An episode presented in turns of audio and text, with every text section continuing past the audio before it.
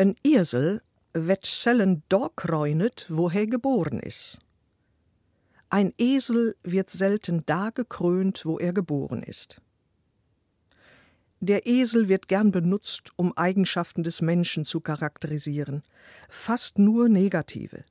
Jeder kennt Aussprüche wie du dummer, störrischer, träger, fauler Esel.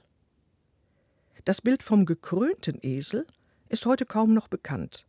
Luther gebrauchte es, um einen Nichtskönner zu verspotten, einen Menschen, der glaubt, schon wegen geringer Fähigkeiten seinem Esel, das heißt sich selbst, die Krone aufsetzen zu können.